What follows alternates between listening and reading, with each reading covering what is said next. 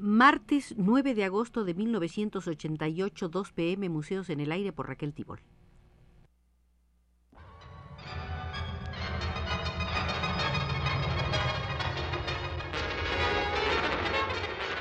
Radio UNAM presenta Museos en el Aire.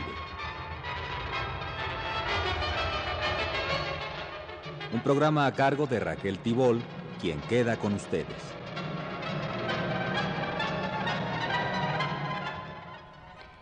Será la tercera visita al Museo de las Exposiciones Internacionales.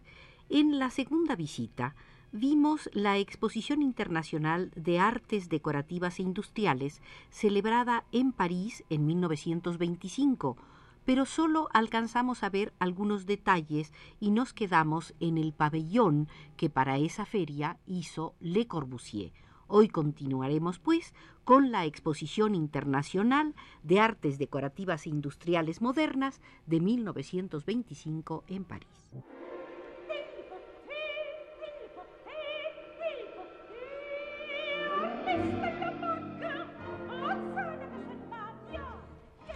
Además de la participación de Le Corbusier, pueden señalarse otros pabellones que marcaron un hito para la arquitectura moderna. Tal es el caso del soviético, realizado por Melnikov en madera y vidrio, aunando en una pequeña pero magnífica construcción los principios del constructivismo ruso. Fue una verdadera joya efímera y única en la difusión del nuevo arte que se producía en la Unión Soviética y que ya nunca más volvería a verse. Baste referirse, como lo haremos más adelante, al pabellón construido para la edición de 1937. Cabe también señalar los pabellones realizados por el francés Maillet Esteban, como el pabellón del turismo o el proyecto de embajada francesa que corrió una suerte similar a la de Le Corbusier, es decir, fue relegado, criticado, poco visto. La decoración para el vestíbulo de este proyecto fue encargada a Fernand Léger y Robert Delaunay, levantando la indignación del director de Bellas Artes, Paul León, quien no quiso aceptar ni siquiera escuchar las razones que adujo Esteban para la participación de ambos artistas y ordenó retirar de manera fulminante los paneles decorados que ya habían sido instalados. Otra excepción en la feria de 1925 estaba constituida por el teatro de Auguste Perret, quien, como Le Corbusier, abogaba por la supresión del término artes decorativas y lo que esto significaba. Hay que suprimir el arte decorativo. Me gustaría mm, saber quién ha reunido estas dos palabras, arte y decorativo. Es una monstruosidad Allí donde hay verdadero arte, no hay necesidad alguna de decoración. Lo que necesita el arte es la desnudez, la bella desnudez antigua o medieval. Con el pretexto de hacer arte decorativo, colocamos ornamentos por todas partes. Llegamos incluso a esculpir las columnas, cosa que nunca se había visto, como si una columna necesitara estar esculpida. Hasta aquí las palabras del arquitecto eh, Esteban. En definitiva, para la mayor parte de la crítica más avanzada del momento, la exposición de 1925 resulta la consagración del mal gusto, aunque siempre alabando las excepciones que hemos comentado.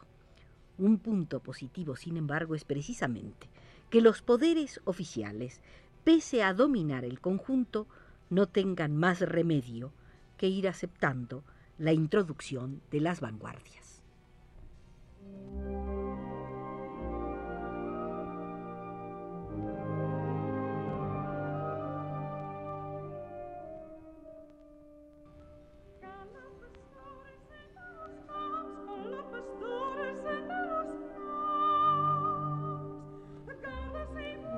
Transcurrirán 12 años hasta que París fuera nuevamente sede de una exposición universal, la de 1937. La lección de 1925 parecía no haber servido de gran cosa. nuevamente priva en 1937 el espíritu del arte decorativo tan denostado en su momento por las mentes más claras y los espíritus de vanguardia, aunque en esta ocasión hubo mayores intentos por modernizar el conjunto de la exposición. La exposición de 1937 resulta una de las más completas y controvertidas de las celebradas en París y quizás de toda la historia de las exposiciones. El ambiente social y político en que se enmarca no puede ser más conflictivo. Por una parte, todavía se dejan sentir los efectos de la gran crisis mundial cuando en 1932 comienza a hablarse de los preparativos de la exposición. La situación económica y política en Francia es de una gran inestabilidad, al mismo tiempo que sufre los problemas de los pagos de la deuda contraída durante la Guerra Mundial, se acentúa su tirantes con Alemania, ante la que se muestra inflexible para que ésta a su vez haga frente a las deudas contraídas con Francia, también por causa de la guerra. Los gobiernos se suceden sin lograr encontrar un duradero periodo de tranquilidad. La situación general del mundo occidental no es menos inestable. Fracasan las conferencias de desarme y Europa se prepara, en 1933, para la gran carrera de armamentos al tiempo que el auge del fascismo parece imparable en Italia y Alemania y en diferentes organizaciones de otros países europeos. La conflictividad social se radicaliza y los partidos de izquierda se consolidan y fortalecen ante esa misma amenaza del fascismo.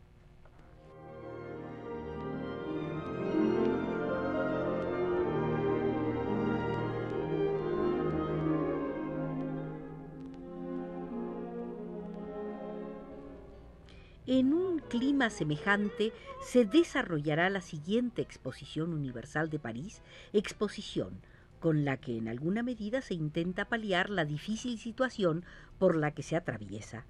Se esperaba que la celebración de este certamen sirviera para elevar la moral nacional, para intentar al menos durante la celebración de la misma la convivencia en paz de los diferentes países en tensión, al tiempo que se esperaban también importantes beneficios económicos y que las obras de preparación dieran trabajo a miles de personas, obreros, técnicos, arquitectos, ingenieros, artistas, etc., que engrosaban en gran medida alarmantes cifras de paro, suponiendo una masa social en permanente conflicto, cosa que se pretendía evitar empleándolos en las obras de la exposición se dio empleo a unos 20.000 obreros de la construcción, así como unos 380 arquitectos, 257 escultores y 348 pintores franceses.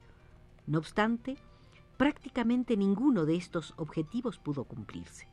Los enormes gastos ocasionados para adecuar el recinto de la exposición con los constantes anexos que sufrió a lo largo del tiempo de preparación, así como la construcción de nuevos edificios, etc., unido al fracaso de las expectativas en cuanto al número de visitantes y a los permanentes conflictos obreros surgidos en el transcurso de las obras, con huelgas hasta de tres meses que paralizaron en numerosas ocasiones todas las obras, aumentos de salarios, horas extras para conseguir inaugurar la exposición en el tiempo previsto, cosa que no se logró, y un sinnúmero de problemas ocasionaron un déficit aproximado de 500 millones de francos.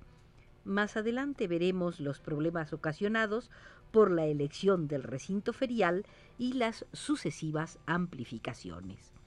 En cuanto a los deseos de lograr una feliz convivencia entre los diferentes países que se debatían en una guerra fría, fue otro estrepitoso fracaso.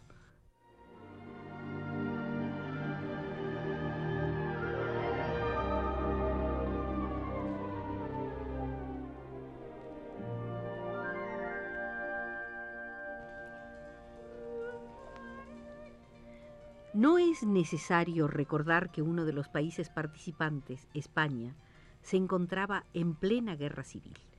Una guerra entre las fuerzas del progreso y el fascismo, que no lo olvidemos, era una amenaza para el mundo entero. Por otra parte, bastaba con entrar en el recinto del trocadero atravesando la Torre Eiffel para darse de bruces con los dos colosos enfrentados, los pabellones de la Unión Soviética y de Alemania, ubicados uno frente al otro y proyectados en su arquitectura como auténticas armas ofensivas. Las disputas y las ofensas entre unos y otros países fueron anecdotario constante en el transcurso de la exposición y realmente no podía ser de otra manera. La Segunda Guerra Mundial estaba ya muy próxima a estallar y este ambiente era claramente palpable en los meses de mayo a noviembre de 1937. Sin embargo, otro de los objetivos, el orgullo nacional del pueblo francés, sí pudo quedar en alto lugar. Pese a todos los problemas y a todos los aspectos negativos, que también los hubo, son muchas las razones que convirtieron a la exposición de 1937 de París en una de las más importantes del siglo y de las de mayor calidad, razones que de manera resumida intentaremos esbozar en tanto en lo que nos queda de esta transmisión como en próximas. Uno de los problemas más importantes surgidos nada más comenzando los preparativos de la exposición fue la elección del recinto, pues era algo que habría de influir considerablemente en el resultado final de la exposición, así como tendría claras implicaciones en el posible desarrollo urbanístico de la ciudad y en los gastos a realizar. Ya desde 1932 encontramos a Le Corbusier abogando por la elección del bosque de Vincennes como lugar mucho más adecuado que el tradicional trocadero, lo cual había sido también contemplado anteriormente con ocasión de la exposición de 1925. El cambio de emplazamiento parecía lo más racional y adecuado, dado que el trocadero y sus anexos, el campo Marte y los campos elíseos, se encontraban prácticamente en el corazón de París con los graves problemas que suponía el organizar una ciudad dentro de la ciudad, aglomeraciones, problemas de circulación, transporte y tantos más, además de no suponer ningún beneficio para el desarrollo urbanístico. Las exposiciones universales que se habían celebrado en los Estados Unidos, la de San Luis, San Francisco, Chicago, etc., habían tenido siempre la particularidad de procurar potenciar el urbanismo de las ciudades y sus infraestructuras viales y de comunicaciones, de manera que un legado importante de las mismas quedase permanentemente como algo de utilidad. El caso de París era bien distinto. Desde 1867 las exposiciones se habían sucedido siempre en el mismo lugar, sin aportar a la ciudad nada más que algunas construcciones nuevas permanentes.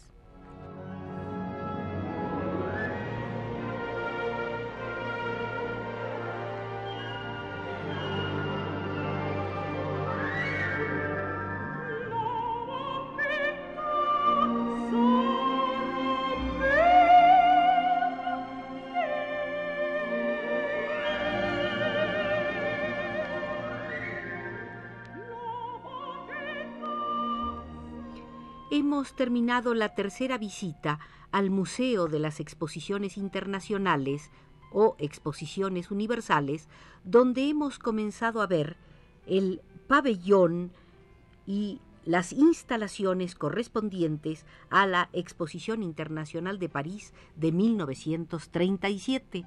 Fue nuestra guía la experta española Josefina Alix Trueba y nos condujo desde los controles a Belardo Aguirre.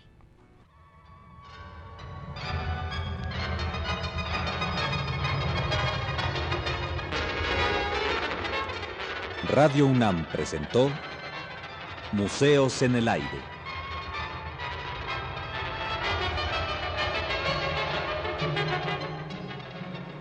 Un programa de Raquel Tibol.